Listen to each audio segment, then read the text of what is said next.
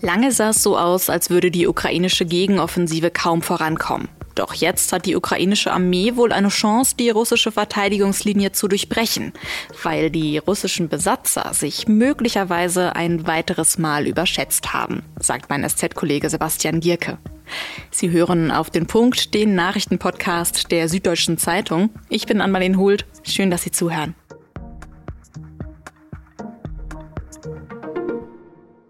Wenn wir über das sprechen, was an der Front in der Ukraine passiert, dann schauen wir häufig auf eingezeichnete Linien und Markierungen auf Landkarten und Satellitenaufnahmen. Und das Kriegsgeschehen, das wirkt dann eher abstrakt, wie so ein Strategiespiel. Wie brutal der Krieg aber tatsächlich ist, das wird mir dann immer klar, wenn ich Bilder sehe von den zerstörten Städten in der Ostukraine. Hier sterben immer wieder Zivilisten, auch am Mittwoch in Kostjantinivka, einer ostukrainischen Stadt in der Nähe der Front. Da sollen 16 Menschen von einer russischen Rakete getötet worden sein und darunter auch ein Kind. Es gibt Videos davon in den sozialen Netzwerken. Darauf sieht man eine Explosion auf einem Markt und Menschen, die in Panik wegrennen. Und andere Bilder zeigen zerstörte Häuser, Blutlachen und Feuerwehrleute, die Flammen löschen. Die Menschen, die in der Nähe der Front leben, die leben also immer noch in ständiger Gefahr. Obwohl die ukrainische Armee jetzt offenbar Erfolge gegen Russland macht und ukrainische Gebiete zurückerobert hat. Die Gegenoffensive der Ukraine ist im Juni gestartet und sie scheint jetzt voranzukommen. Darüber hat Donnerstagmorgen auch NATO-Generalsekretär Jens Stoltenberg im EU-Parlament gesprochen.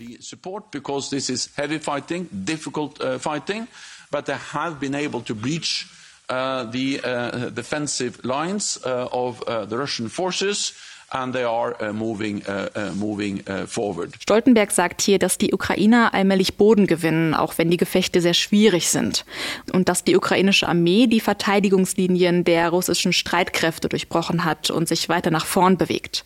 Also wie wahrscheinlich ist es, dass die ukrainischen Soldaten die russische Armee weiter zurückdrängen?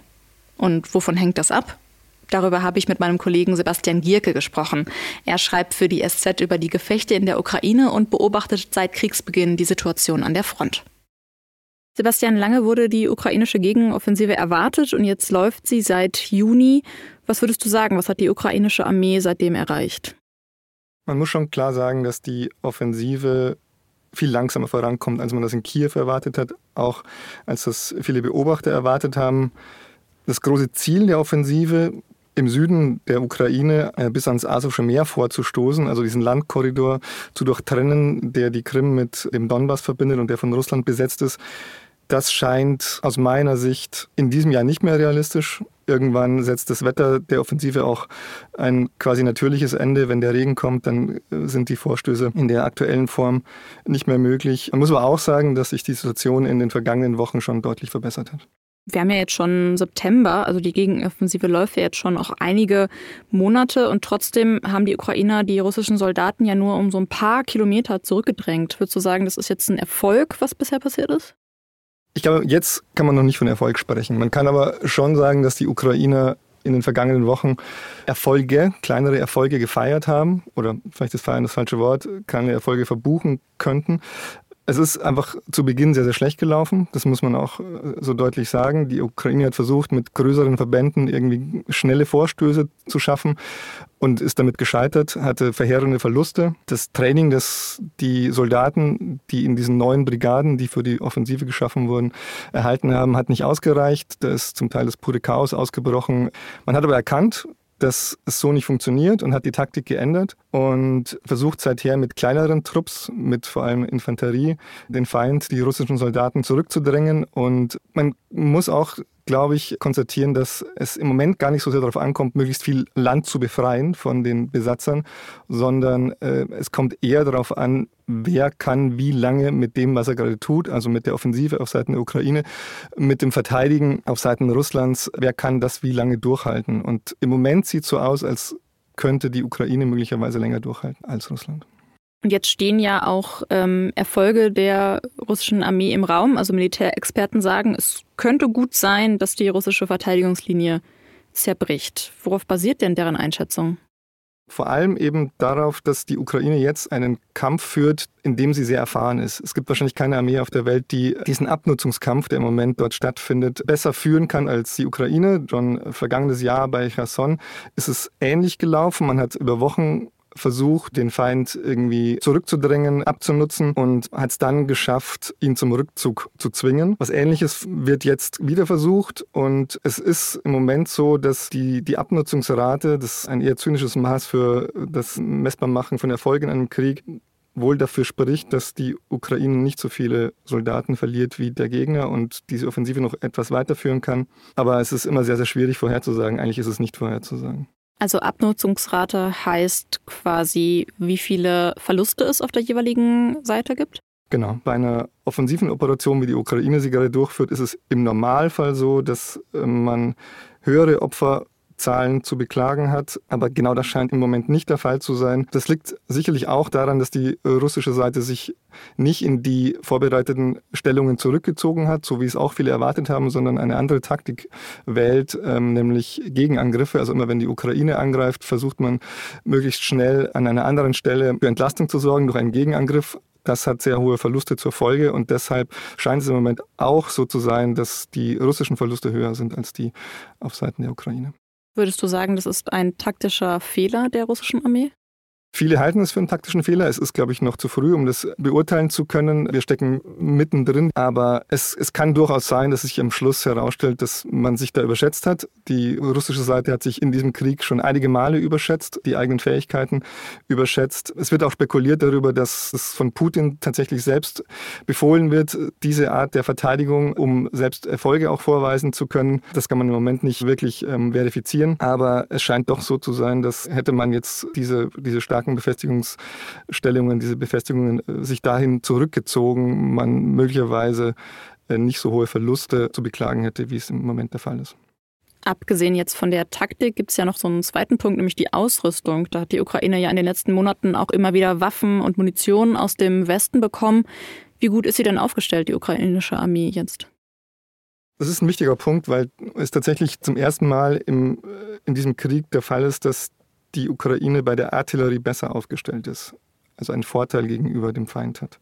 Das war lange genau das Gegenteil. Ähm, lange hatte Russland einen gewaltigen quantitativen Vorteil, konnte also sehr viel öfter vorhin, hatte mehr Geschütze, mehr Munition zur Verfügung. Doch ähm, jetzt ist der Ukraine gelungen, in den vergangenen Monaten sehr viele der russischen Geschütze auszuschalten, auch viele Munitionsdepots auszuschalten. Und das liegt vor allem an einem Vorteil, den diese westlichen Waffensysteme bieten, nämlich eine höhere Präzision und auch eine höhere Reichweite. Und auch das Munitionsproblem, das eines der wahrscheinlich drängendsten war, ist zumindest vorübergehend gelöst worden durch die Lieferung der Streumunition aus den USA. Sicherlich eine sehr umstrittene Waffe, aber ohne diese Streumunition hätte die Ukraine wahrscheinlich die Offensive schon beenden müssen.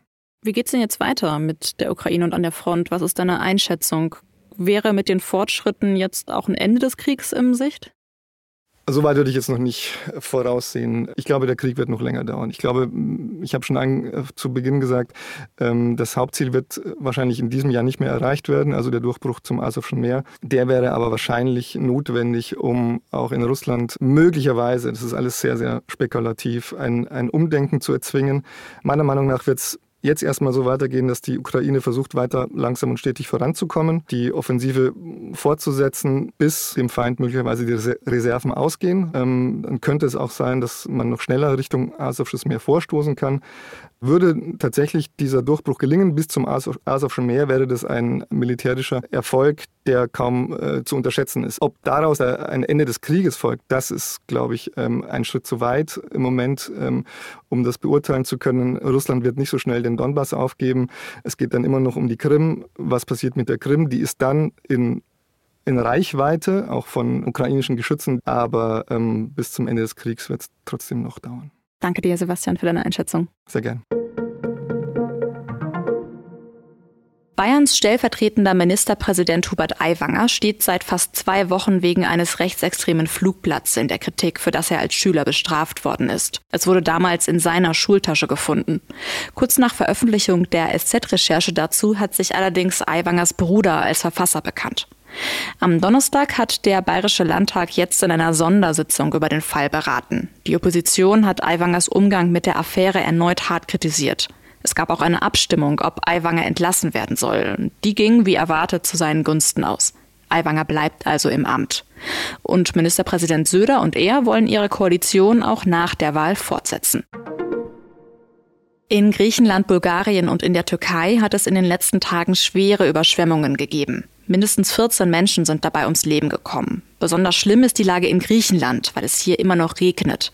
Inzwischen ist sogar die wichtigste griechische Autobahn zwischen Athen und Thessaloniki gesperrt.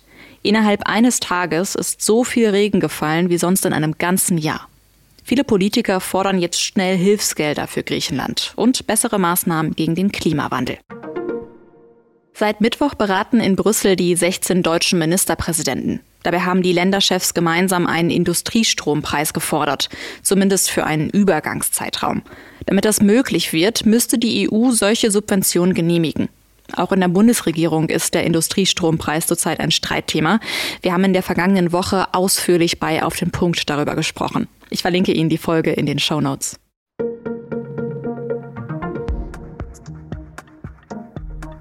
In einem Archiv in Rom ist vor kurzem ein aufsehenerregendes Dokument aufgetaucht. Es belegt, wie die katholische Kirche im Zweiten Weltkrieg tausende Juden vor den Nationalsozialisten versteckt hat.